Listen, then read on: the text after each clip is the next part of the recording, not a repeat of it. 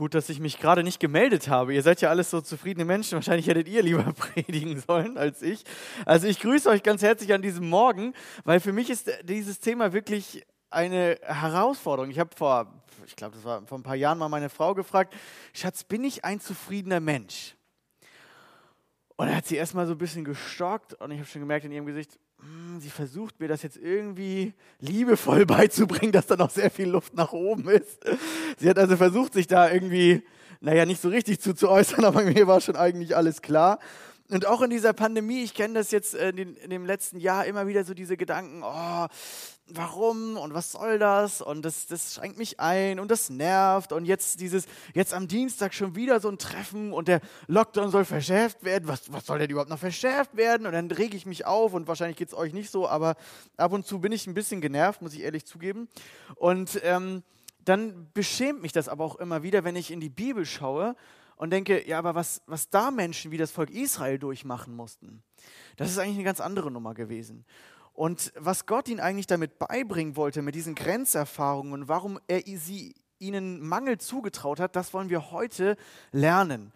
Und ähm, ich lade dich zu Hause und auch hier ein, ähm, die Bibel aufzuschlagen, wenn du keine hast. Wir haben hier noch im, im, Regal eine, sonst gibt es hier auch natürlich viele Apps dafür, weil heute wird es wieder um ähm, vier Kapitel gehen oder drei Kapitel und es geht so ein bisschen um den Zusammenhang. Es wiederholt sich nämlich immer ein Muster in diesen, äh, in diesen Geschichten. Also wir haben vier Geschehnisse, die wir betrachten und es wiederholt sich ein Muster, das extrem spannend ist und extrem wichtig ist zu verstehen, um, um, um Gott kennenzulernen, zu verstehen, wie Gott handelt. Weil ganz häufig stellen ja Menschen die Frage, und das, das ist nicht nur bei äh, Gläubigen, sondern auch bei Nichtgläubigen so, ja, wo ist Gott in dieser ganzen Sache? Das hört man ja immer wieder, ja, wo handelt Gott gar nicht oder was hat er eigentlich vor? Und ich glaube, heute werden wir ein Stück davon verstehen, warum Gott uns manchmal Entbehrungen zulässt, warum er uns an, an Grenzen bringen lässt. Und vielleicht geht es dir so, dass du auch im letzten Jahr Dinge hattest, wo du echt unzufrieden warst. Und auch verständlicherweise, weil vielleicht das äh, Studium nicht so weitergegangen ist, weil man sehr viel einsam war oder auch ist. Vielleicht, weil ähm, die Ausbildung nicht geklappt hat oder das FSJ nicht ähm, laufen durfte. Oder vielleicht sogar, weil man wirklich ähm, Depressionen oder, oder Beklemmungen bekommen hat über diese ganze Lage.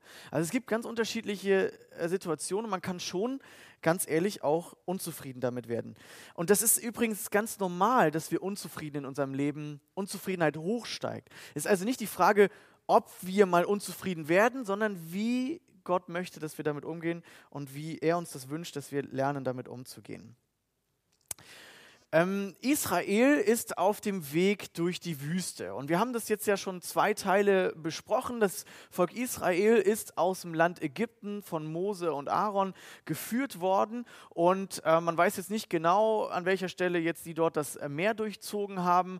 Aber statt dass sie diesen gerade Weg schön am Mittelmeer entlang nach äh, Israel ins verheißene, also späteres Israel, ins verheißene Land Kanaan gef geführt wurden, mussten sie einen großen Umweg machen. Wir haben letztes Mal gelernt, dass diese Umwege Umwege Trainingssituationen waren, um, um, die, um die erstmal zu stärken, die Israeliten. Sie waren zwar kampfgerüstet, sie waren aber nicht kampfbereit. Und dass sie einen Umweg gegangen waren, war ein, war ein Plan Gottes.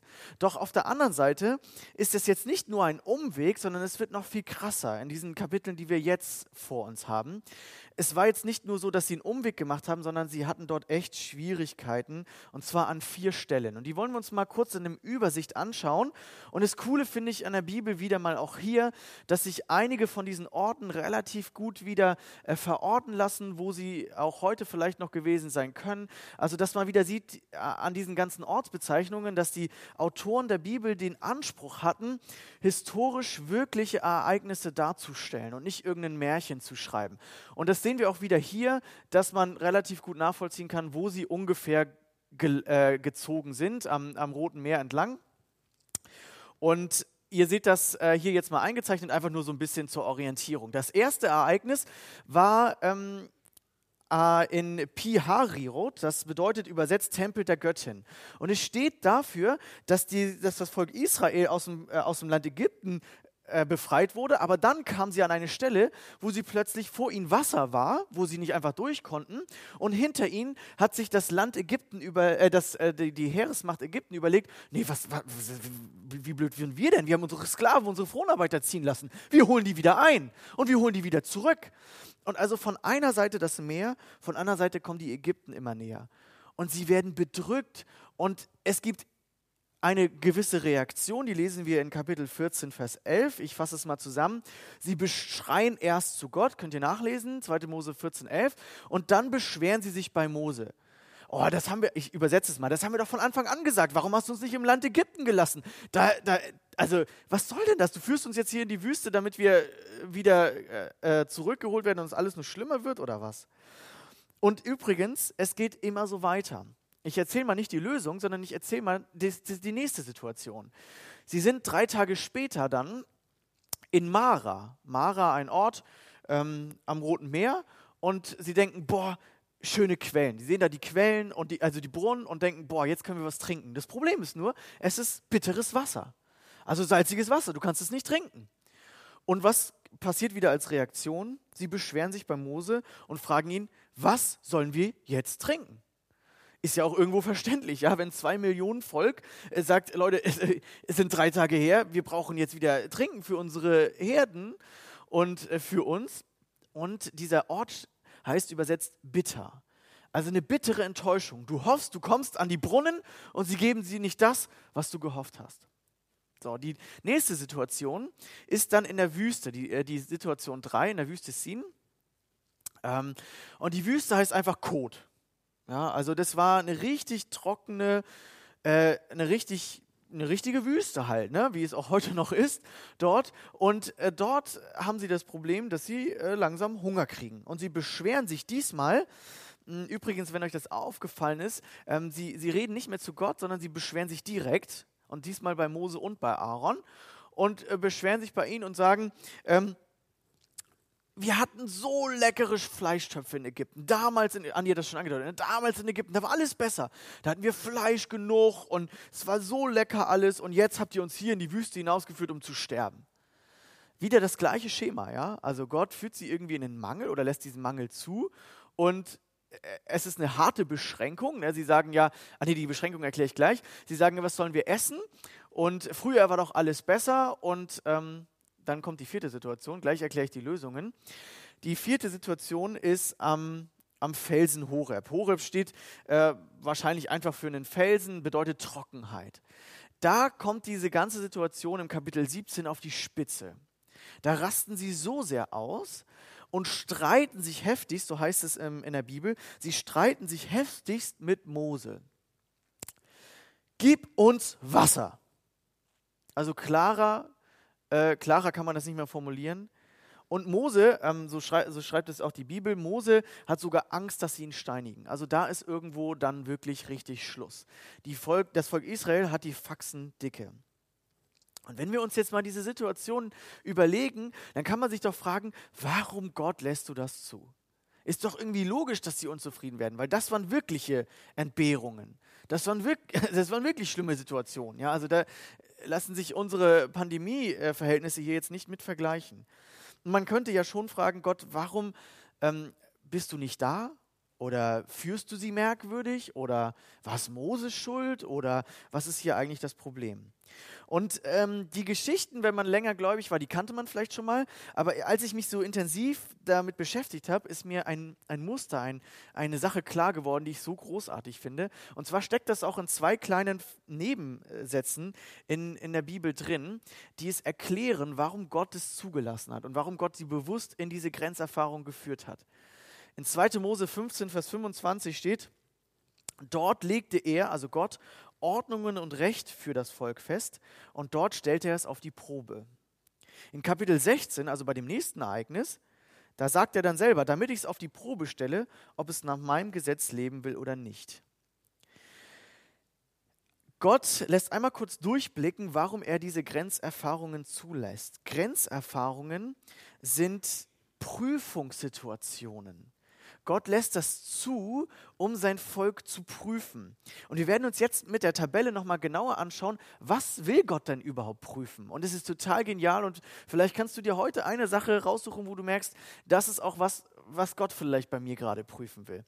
Und wir gehen jetzt mal diese Tabelle durch und ihr könnt hier auch auf eurem Handout hinten ausfüllen, wenn ihr einen Stift dabei habt, um das so ein bisschen für euch äh, merkbar zu machen. Die erste Situation steht für Bedrängnis.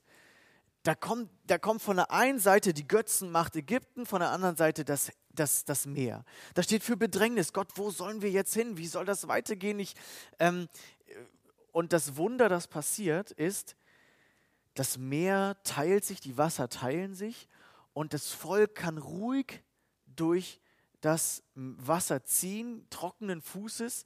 Die Ägypter danach versuchen das Gleiche, gehen alle unter. Ein Riesenwunder, eins der bekanntesten wahrscheinlich aus dem Alten Testament, auch wenn du mit der Bibel noch nicht so viel anfangen kannst. Das hast du vielleicht schon mal irgendwie gehört. Mose und Teilung des Meeres, ähm, Teilung der Wasser.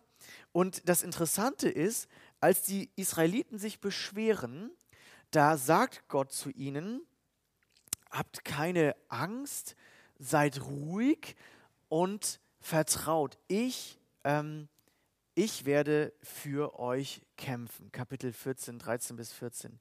Ihr sollt ruhig sein, ich aber werde das übernehmen. Was will Gott also mit dieser Grenzerfahrung ihnen deutlich machen? Sie sollen nicht unzufrieden werden, sondern sollen lernen, wie groß Gott ist, wie, was für eine Macht er hat und dass er für sie kämpfen kann.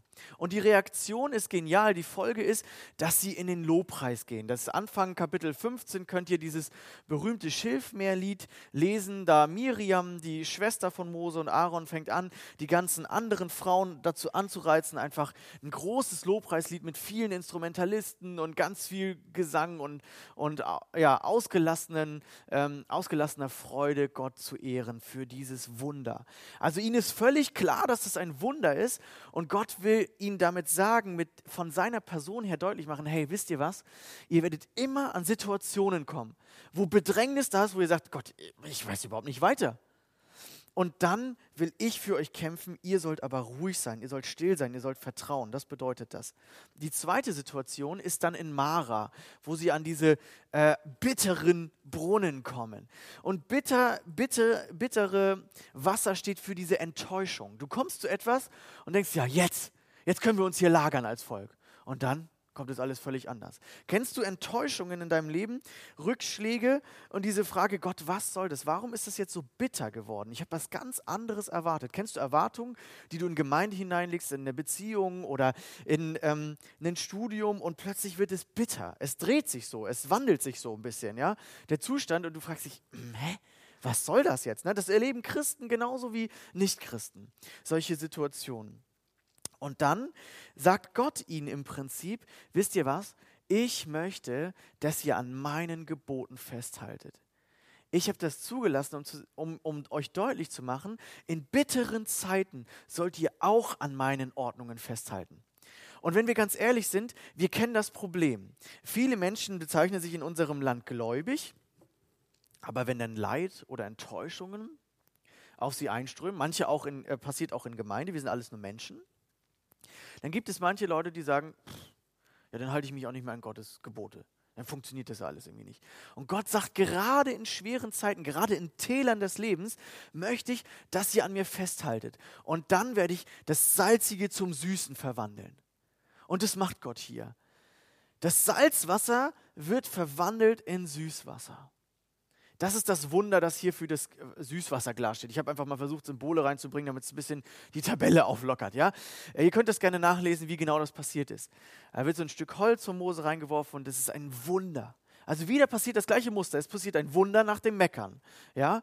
Aber der, der Unterschied ist immer, Mose ist der, der Gott bittet. Das Volk Israel beschwert sich aber nur bei Mose und Aaron. Das Volk Israel meckert immer und Mose geht mit seinen Anliegen direkt zu Gott. Und die Folge ist von dieser Situation, dass, dass Gott einfach, äh, dass Gott ihnen deutlich macht, wisst ihr was? Ich möchte der sein, der euch heilt.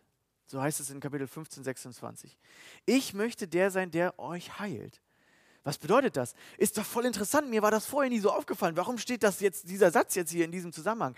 Ja, weil es ein Muster ist, weil Gott wieder etwas deutlich machen wollte mit dieser Prüfung. Weil er sagen wollte, ich, klar, es kommen Enttäuschungen, aber weißt du was? In Enttäuschungen sollst du von mir erwarten, dass ich deine Situation drehen kann. Und dann sollst du erleben, dass ich der bin, der alles gesund machen kann, auch in deinem Leben.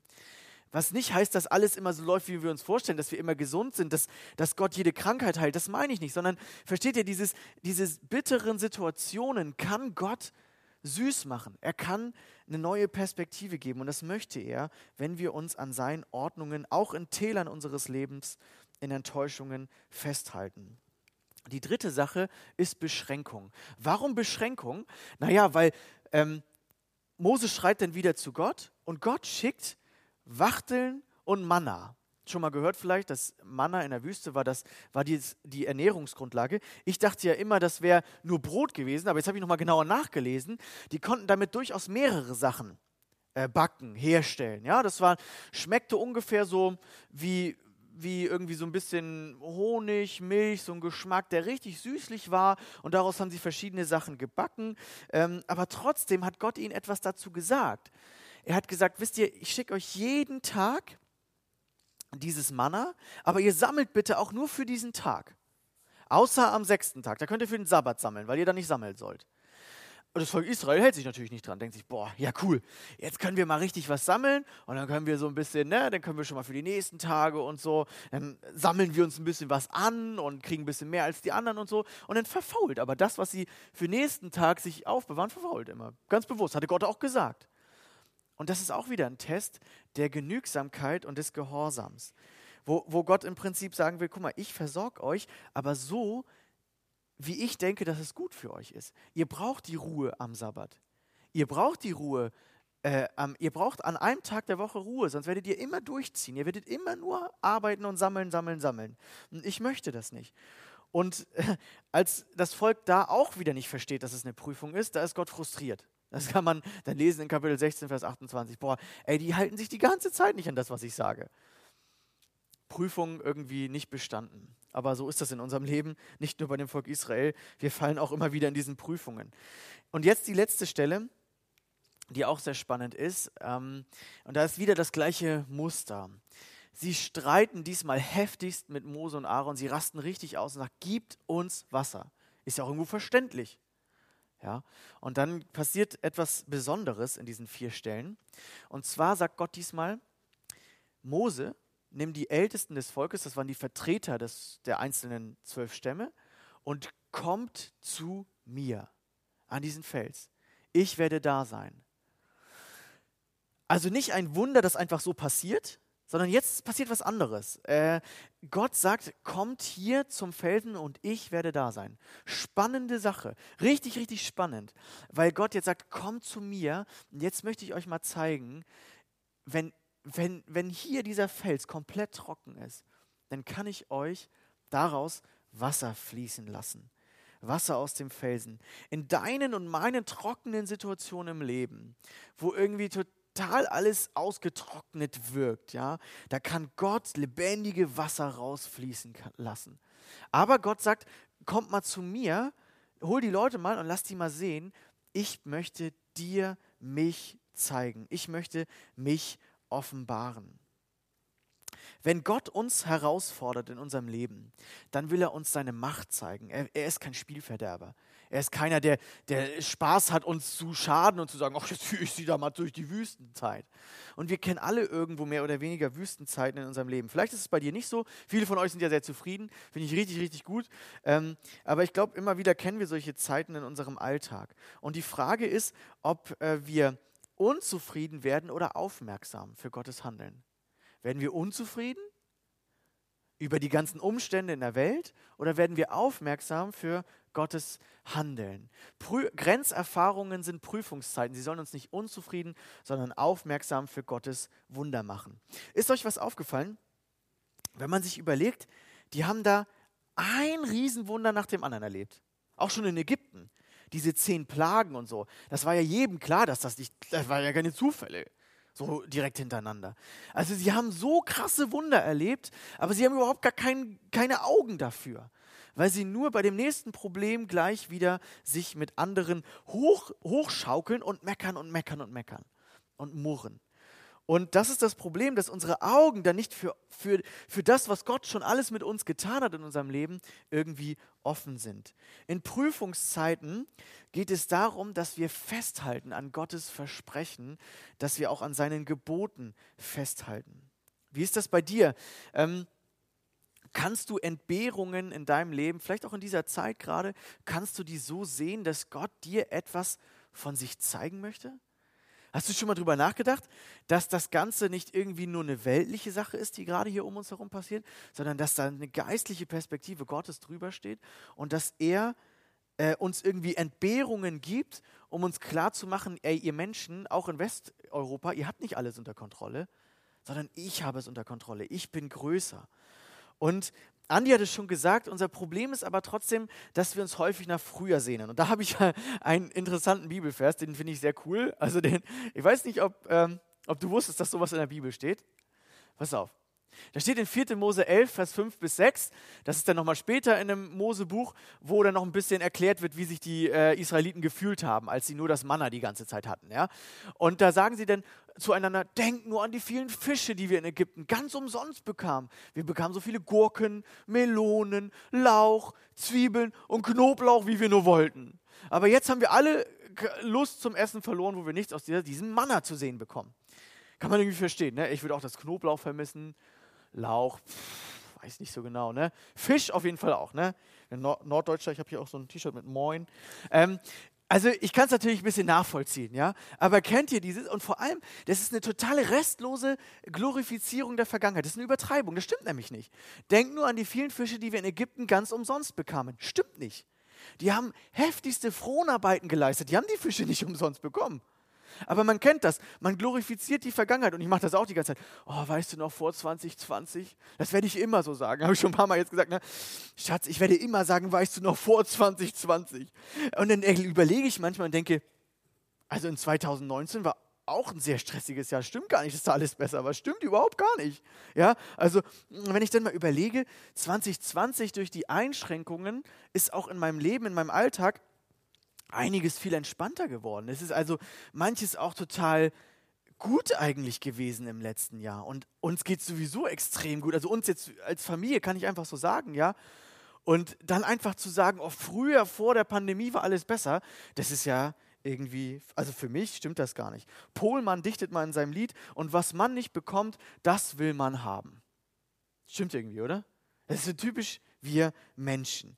Und das ist auch ein Fehler von uns Christen, glaube ich, dass wir unzufrieden werden, weil wir die Vergangenheit glorifizieren. Das hat Andi ja schon in der Einleitung gesagt. Und die Frage ist, ähm, oder ich will es mal so formulieren, sich nach früher zu sehnen, löst Frust aus. Da fehlt ein, ist kein Ö, egal. Sich nach Wundern zu sehnen, löst Hoffnung aus. Sich nach früher zu sehnen, löst Frust aus. Sich nach Wundern zu sehnen, löst Hoffnung aus. Wisst ihr, Mose und das Volk Israel machten genau das Gleiche durch. Mose hat ja genau die gleichen Probleme erlebt. Aber er macht etwas anderes. Er wendet sich an Gott und er hofft auf Gott und er schreit zu Gott. Da, dazu gleich noch ein bisschen mehr. Die Frage ist ja, was wäre passiert, wenn Gott diese Prüfungen nicht geschickt hätte? Also wenn sie jetzt einfach äh, direkt dort runter ähm, beim Berg Sinai angekommen wären, dort hätten sie die Gesetze bekommen und dann irgendwann wären sie halt ins verheißene Land gezogen. Hätte man ja auch so machen können, ja. Ähm, ich glaube, dass Gott in unserem Leben uns nicht schnurstracks führt, um eben sein Wesen uns zu zeigen. Um zu zeigen, ich habe es im Griff, du hast nicht alles im Griff. Es funktioniert nicht alles easy. Wenn alles in unserem Leben leicht und locker laufen würde, dann würden wir Gott auch gar nicht brauchen. Dann würden wir auch eigentlich irgendwann denken, wenn dann Probleme kommen, ach, ähm, das kriege ich schon alles selber hin. Und das Spannende ist, ich glaube, in unserem Leben ähm, sollen wir uns nicht wundern, wenn, wenn etwas nicht funktioniert, sondern äh, warten oder Wunder erwarten. Wenn Gott dich warten lässt, werde nicht unzufrieden, sondern höchstens ungeduldig, dass er etwas tut. Cooler Gedanke, oder? Werde nicht unzufrieden, sondern ungeduldig, dass Gott etwas tut. Dass er ein Wunder tun kann in deinem und meinem Leben. Wenn Gott, wenn, wunder dich nicht, wenn Gott dich warten lässt, sondern erwarte Wunder. Bist du ungeduldig, dass alles endlich wird so wie vorher, wie ich manchmal? Also ich bin ja ungeduldig. Wenn ich diese Nachrichten immer höre, denke ich, oh Mann, ich dachte, dass es schon letztes Jahr im, im Sommer vorbei ist, ja. Und ähm, ich glaube, dass es ein Perspektivwechsel ist, wenn wir anfangen zu sagen, Gott, was, hast, was willst du dir, was willst du mir über dich eigentlich zeigen? Und deswegen will ich dich äh, gleich auch herausfordern, eins dieser vier Punkte, dieser Dinge, dieses Wesen Gottes, was er uns zeigt oder dem Volk Israel zeigen wollte, mal zu überlegen, ob er dir auch etwas zeigen möchte davon. Ich glaube, ähm, Gott offenbart häufig nicht seinen Weg, sondern sein Wesen. Also das ist ja, was wir Christen uns eigentlich immer wieder wünschen. Gott, ich bete, schicke ein Gebet nach oben und dann sagt er, jo, nimm das Studium. Oder die Frau habe ich da und da für dich, äh, äh, den Partner habe ich da und da für dich vorbereitet. Zack, weiß Bescheid. Ne? Also wir wünschen uns oft, dass Gott uns genau seinen Weg zeigt. Macht er mit dem Volk Israel auch nicht. Er sagt nicht, pass auf, als erstes werdet ihr ins Meer kommen, da werde ich euch aber durchführen. Ähm, dann kommt ihr nach Mara, äh, dann kommt ihr noch in die Wüste und dann werdet ihr am trockenen Felsen landen. Das sagt Gott ja nicht. Gott offenbart häufig nicht seinen Weg, sondern sein Wesen. Das ist ein total spannender Gedanke für mich in den letzten Wochen geworden. Ähm, bin ich offen dafür, Gott kennenzulernen in dieser Zeit? Möchte ich, möchte ich wissen, wer er ist und nicht möchte ich wissen, was der nächste Schritt ist?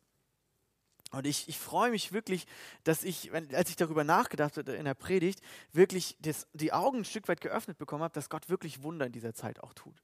Ein Kollege von mir, ein Beispiel nur, ein Kollege von mir in der Zeltmission ähm, wohnt 13 Jahre lang, in Süddeutschland ist er Evangelist, wohnt 13 Jahre lang neben den gleichen Nachbarn. Und er hat uns erzählt, erst letzte Woche in der Telefonkonferenz, wo wir gemeinsam gebetet haben, da hat er erzählt, wisst ihr was, es ist ein Wunder. Und wir so, was denn? Seitdem die Pandemie angefangen hat, da taut die Beziehung zu den Nachbarn auf, die vorher so reserviert waren. Ich habe keine Möglichkeit gehabt, mit denen in Kontakt zu kommen, seit 13 Jahren. Und er ist Evangelist, also er kann schon mit Menschen, ja. Aber er, er kommt nicht ran an diese Familie seit 13 Jahren, obwohl die auch Familie haben und so, direkte Nachbarn. Und er sagt, Leute, es ist ein Wunder. In dieser Pandemie, als der erste Lockdown kam und jetzt auch der zweite, sind wir in eine Beziehung, in einen Kontakt gekommen, den hatten wir, hätte ich mir niemals mehr erhofft. Und ich finde es so cool, er startete so, als er erzählte, Gott hat ein Wunder in dieser Zeit getan. Hey, und das ist der Hammer. Aber ich vergesse das total schnell. Hätte ich nicht meine Predigt vorbereitet letzte Woche, hätte ich das Beispiel auch schnell wieder vergessen. Aber wisst ihr, hey, das ist ein Wunder. Wenn Gott dich warten lässt, dann, dann lässt er dich wachsen. Dann lässt er sich in deiner Erkenntnis zu Gott wachsen, dann möchte er dir Wunder zeigen. Und jetzt möchte ich nochmal zu einem wichtigen Punkt kommen, was die Unzufriedenheit angeht. Ähm, Mose, ich habe das vorhin schon angedeutet, Mose und das Volk Israel erleben ja genau das Gleiche. Sie erleben alle Entbehrungen, Beschränkungen, äh, sie müssen Gehorsam lernen. Und der Unterschied ist aber, ganz am Anfang, bei der ersten Szene, wenn ihr nochmal in eure, in eure äh, Tabellen schaut, bei der ersten Szene, da schreien sie noch zu Gott. Bei den dreien danach, was machen sie dann nur noch, das Volk Israel? Sie beschweren sich nur immer stärker bei den Menschen, bei den Führern, des Volkes. Das können wir Menschen richtig gut, oder? Uns bei anderen Menschen beschweren, so Stammtischgespräche.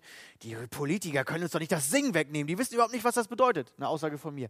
Ähm, die, die wissen doch überhaupt nicht die richtige Strategie. Und das äh, mit den Masken, ja, das ist ja noch nicht genau erforscht. Habe ich letztes Jahr all solche Sachen, habe ich all, letztes Jahr alle gesagt. Als wäre ich als Christ, der nur Biologie studiert hat, ich habe in meinem Examen mal ein bisschen was über Impfung gemacht, ja, aber als wäre ich jetzt der schlauste Infektiologe auf der Welt und kann mich irgendwie bei unseren Poli Politikern beschweren, die sich ja stark darum bemühen, die richtige Strategie zu finden, ja. Aber einige Christen in unserer Zeit, das ist peinlich für mich, hoch drei, fangen sich so heftig an, gegen die Politiker zu stellen, so unzeugnishaft ihre Formulierung und auch ihr Wortschatz und ihre Art und Weise Weise, wie mit der Politik in den sozialen Medien vor allem auch abgerechnet wird, es ist peinlich hoch drei. Als wenn wir Christen irgendwie die, die alles besser wissen. Und da werden biblische Argumente rangezogen, die sind grauenvoll. Ich bin so dankbar für äh, Bruder Michael Kotsch, der jetzt letzten Tage ein Video veröffentlicht hat, um diese ganzen merkwürdigen Argumente von manchen Christen in bibeltreuen Kreisen mal ein bisschen gerade zu rücken. Kann ich sehr empfehlen. Wer den Link haben möchte, er erklärt das super gut und er rückt da manches Mal wieder mit Fakten ins richtige Licht. Bitte, liebe Christen auf dieser Welt, lasst uns ganz vorsichtig sein mit unserem Klagen und Meckern bei unserer Situation, wie dem Volk Israel ging es und geht es uns schon lange nicht hier. Und deswegen bin ich so dankbar. Auf der anderen Seite haben wir hier in der Gemeinde richtig coole Beispiele. Und einige haben sich sicherlich eben auch mit den höheren Zahlen gemeldet.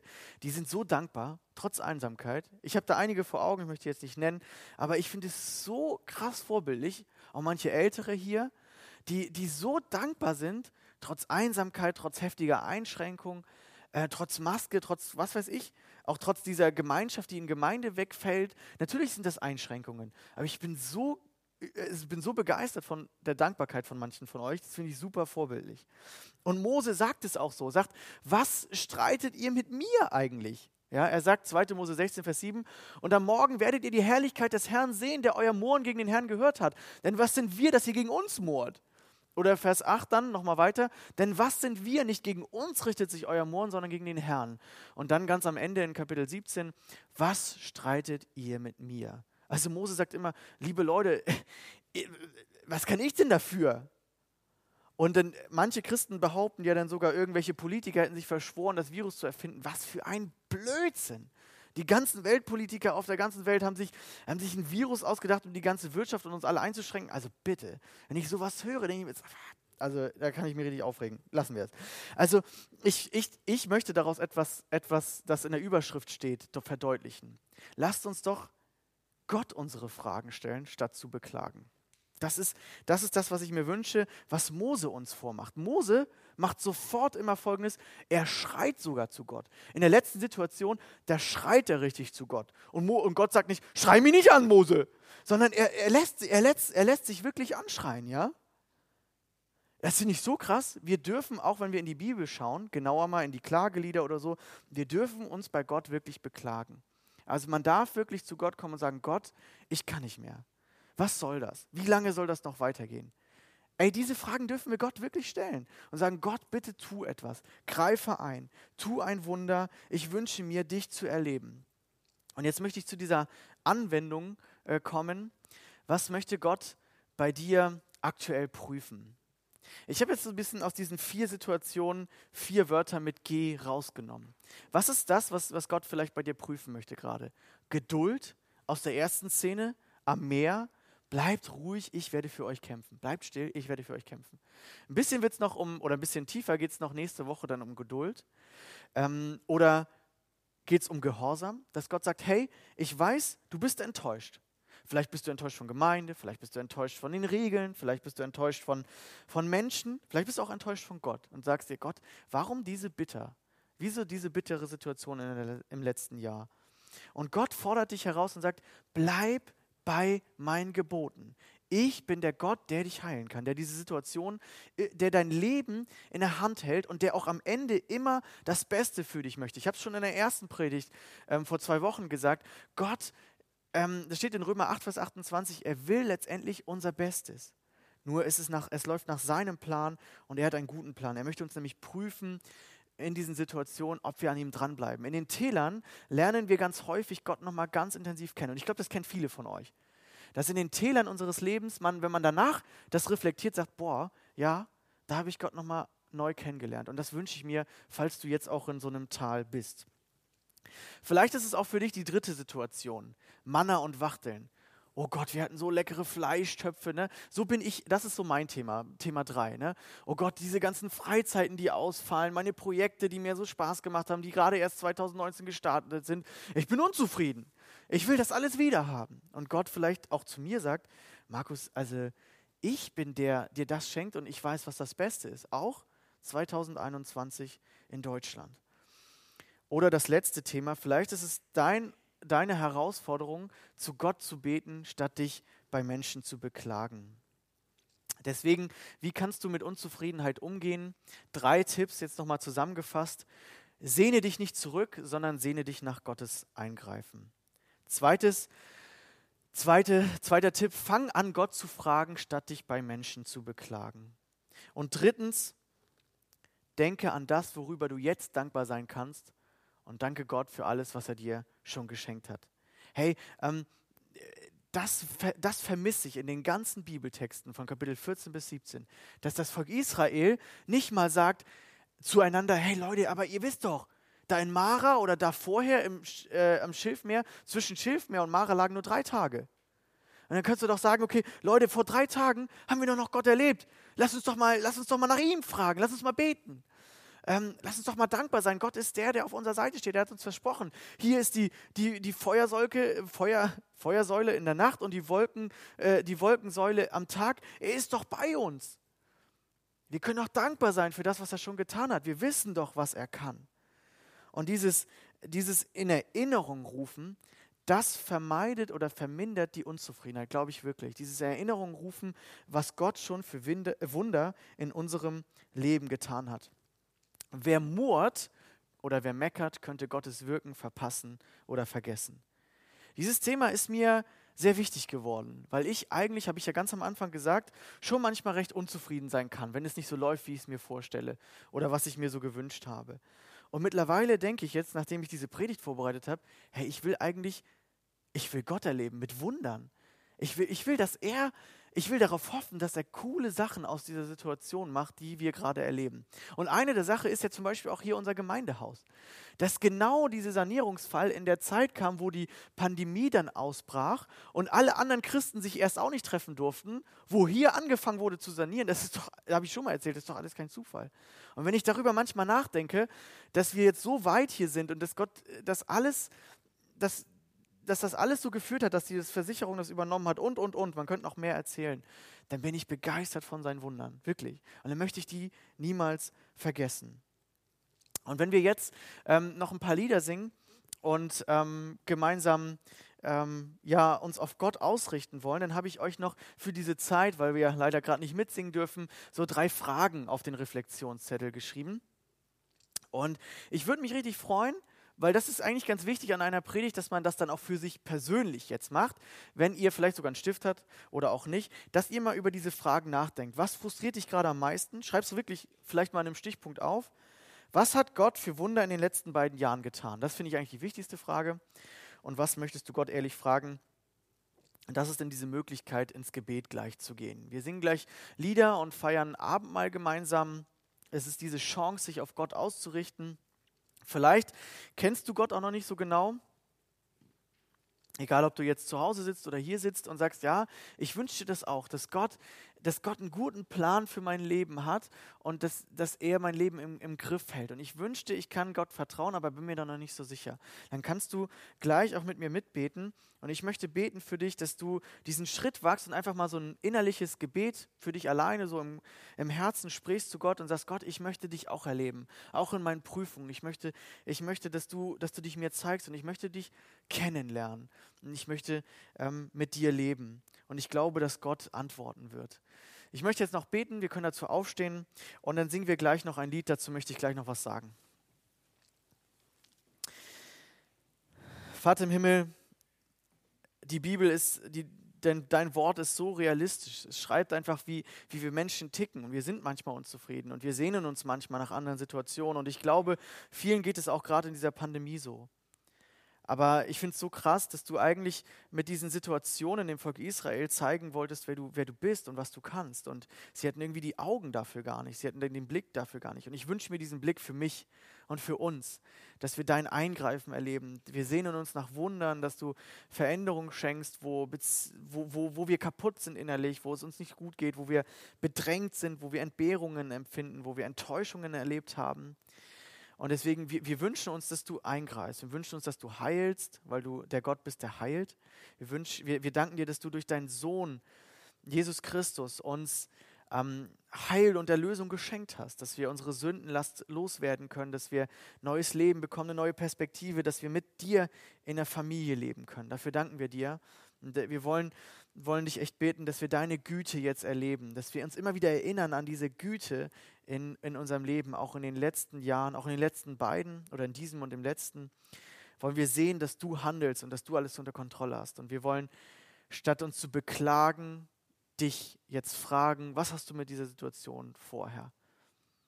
Und ich möchte auch beten für alle, die dich noch nicht kennen oder noch nicht so gut kennen, dass sie dich kennenlernen wollen, dass sie irgendwie Enttäuschungen und Prägungen und Vergangenheit ein Stück hinter sich lassen und sagen, ich möchte irgendwie mit dir leben. Ich bete für jeden, dass er diesen Schritt wagt. Danke, Jesus, dass du uns liebst. Amen.